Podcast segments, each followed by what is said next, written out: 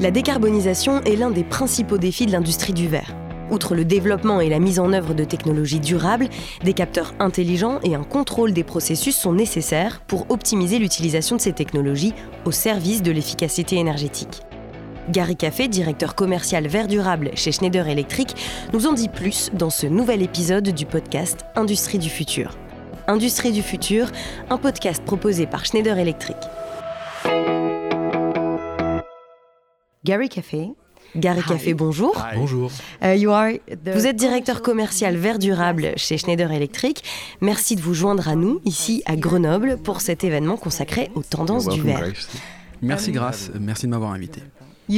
Lors de la cérémonie d'ouverture, vous avez dit quelques mots au sujet du bâtiment dans lequel nous nous trouvons, le bâtiment Intensity de Schneider Electric. Du point de vue de la durabilité, il ne consomme que 11% d'un bâtiment moyen en Europe. D'un point de vue technologique, des milliers de capteurs sont répartis dans ce bâtiment euh, qui le gère 24 heures sur 24, 7 jours sur 7, en permanence. Maintenant, ce n'est qu'un petit teaser, vous aurez droit à une visite plus importante plus tard dans la journée.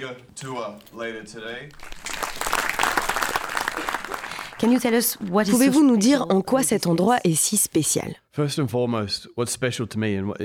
D'abord et avant tout, euh, ce qui est spécial pour moi et pour mon cœur vert, mon cœur vert de développement durable, pas celui de, de Schneider forcément, c'est que je travaille pour une entreprise qui ne veut pas construire le plus haut bâtiment, ils ne veulent pas construire le plus grand bâtiment, mais ce bâtiment a été conçu pour être le bâtiment le plus efficace au monde au moment de sa construction.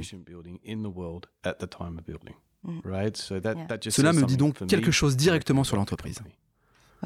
Um, et tout d'abord, pouvez-vous nous en dire plus sur cet événement, l'événement Glass Trend, et quelles tendances avez-vous observées aujourd'hui? Oui, l'événement Glass Trend est organisé à une échelle large du secteur de l'industrie. C'est un événement semestriel où tout le monde se réunit en face à face et où des experts parlent des dernières innovations et des meilleurs projets du secteur. Et aujourd'hui n'a pas fait exception à cette règle. En fait, nous avons eu un petit problème de luxe en raison du trop grand nombre de présentateurs. Le public a dû assister à de nombreuses présentations aujourd'hui, mais tout le monde était encore éveillé à la fin de la journée, donc les présentateurs s'en sont très bien sortis. Avez-vous un exemple à nous partager? Oui, c'est Glass Trend. Et nous avons assisté à d'excellents projets. Saint-Gobain a parlé de 10 projets visant à augmenter la capacité de production de 10 MW en an. Bormioli a aussi présenté quelques fours passionnants et fortement électrifiés de l'industrie du cristal.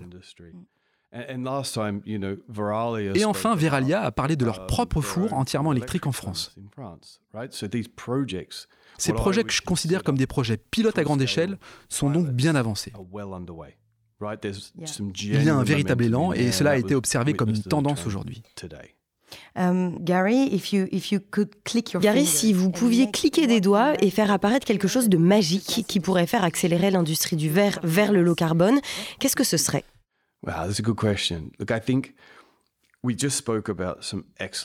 C'est une bonne question. Je pense que nous venons de parler d'excellents projets pilotes. Alors si je pouvais euh, claquer des doigts et avancer dans le temps, j'avancerais au moment où ces présentations seront ennuyeuses, parce qu'elles seraient banales. Les présentations d'aujourd'hui étaient excellentes et très excitantes, mais j'ai hâte qu'elles soient ennuyeuses. Cela signifiera, pour moi, que le carbone, tout le monde le fait. Les présentations futures porteront donc sur les tendances sous-jacentes.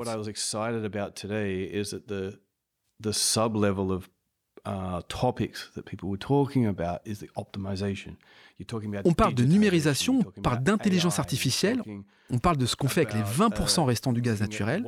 Est-ce que ce sera l'hydrogène?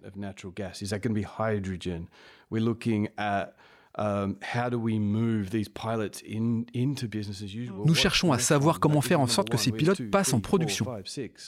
Quel sera le prochain?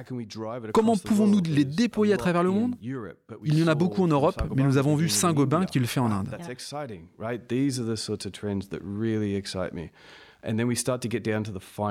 Ensuite, nous commençons à aborder les détails les plus fins de l'électrification. Si vous avez tous ces systèmes électriques, comment vous les gérez? Comment s'assurer que les pertes soient suffisamment faibles? C'est ce qui m'enthousiasme vraiment quant à l'avenir de l'industrie du verre. Uh, ce sont là des um, sujets essentiels, mais mis à part la pression réglementaire, comment avez-vous constaté l'évolution de la demande des um, clients ces derniers temps? Yeah, look, I mean, the, the glass industry, the container glass industry is not, not, no isolation to that. Oui, l'industrie du verre et l'industrie de l'emballage ne sont pas hermétiques à ces changements, et à cela s'ajoute la baisse de la demande. C'est vrai, ils sont dans une situation difficile en ce moment, mais leurs clients exigent toujours du verre à faible teneur en carbone. C'est là qu'ils entrevoient l'avenir des Heineken ou des Pepsi de ce monde, avec lesquels nous travaillons dans le cadre de leur programme de chaîne d'approvisionnement. Ce qu'ils recherchent, c'est du verre à faible teneur en carbone.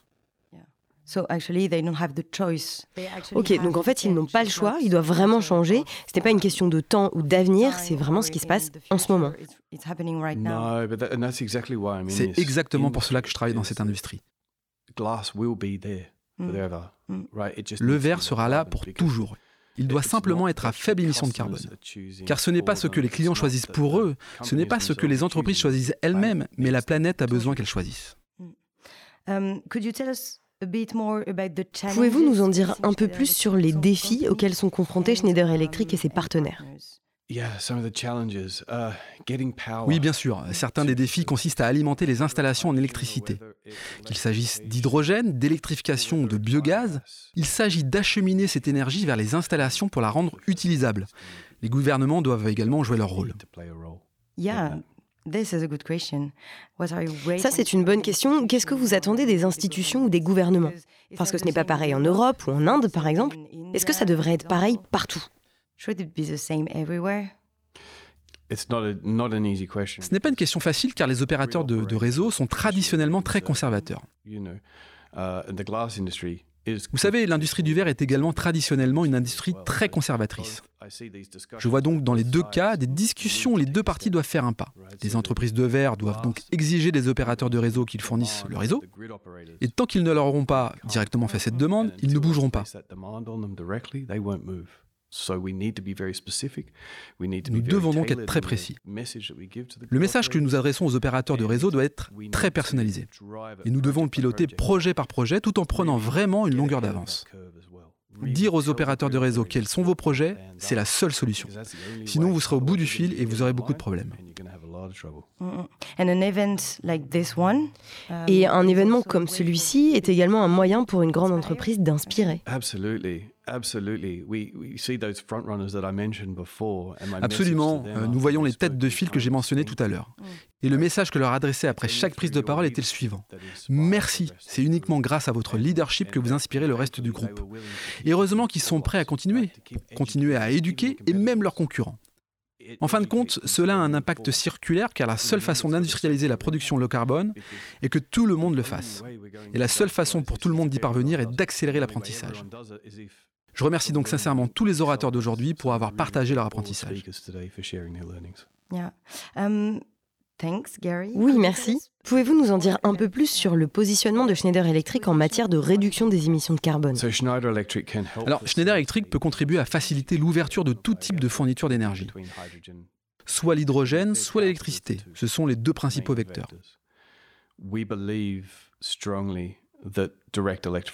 Nous sommes convaincus que l'électrification directe sera le principal vecteur. Nous voyons différentes stratégies d'entreprise.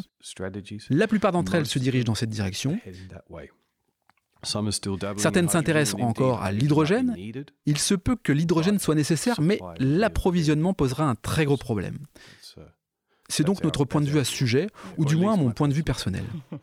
Um, um, Nous parlons aussi de numérisation, donc de l'importance des données, des carburants durables et des matières premières à faible teneur en carbone, ainsi que des capteurs. Il y a plein de capteurs ici dans ce bâtiment. Des milliers. Uh, Nous parlons donc de plus d'efficacité, de plus de résilience, mais est-ce plus cher? Right. Yeah. Look, I, I think on that digitalization point that you made, Écoutez, je pense qu'en ce qui concerne la digitalisation, l'industrie du verre a une opportunité unique, une occasion unique. Mm. Historiquement, ils ont travaillé avec une expérience opérationnelle et humaine significative, et nous devons transmettre ces connaissances à la jeune génération. Je pense que la numérisation est un outil important pour y parvenir. Je pense aussi que l'industrie du verre peut rattraper son retard en matière de numérisation par rapport à d'autres secteurs, tels que le secteur du bâtiment.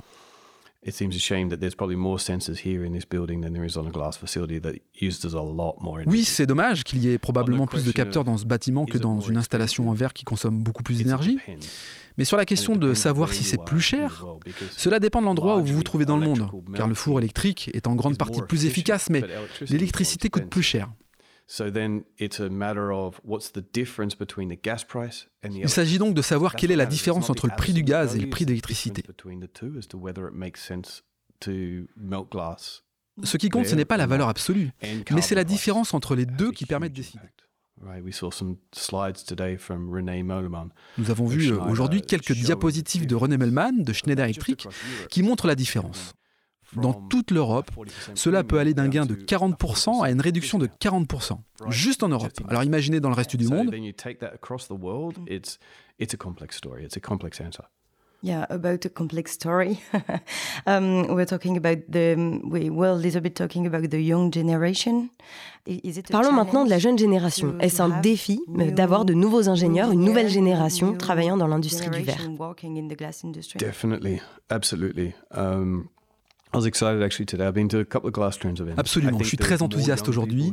J'ai assisté à quelques événements Glass Trend et je pense qu'il y avait plus de jeunes ici que jamais. C'est donc très agréable à voir. Des jeunes de Veralia, des jeunes de NSG et d'autres entreprises. Ils commencent même à créer leur propre petit club. Vous avez vu des jeunes parler ensemble et j'étais vraiment super content de voir ça. Merci, merci beaucoup Gary pour tout. C'était vraiment très intéressant. Merci Grace, merci de m'avoir invité. Et merci à vous d'avoir écouté le podcast Industrie du futur, un format proposé par Schneider Electric. Abonnez-vous et partagez-le autour de vous.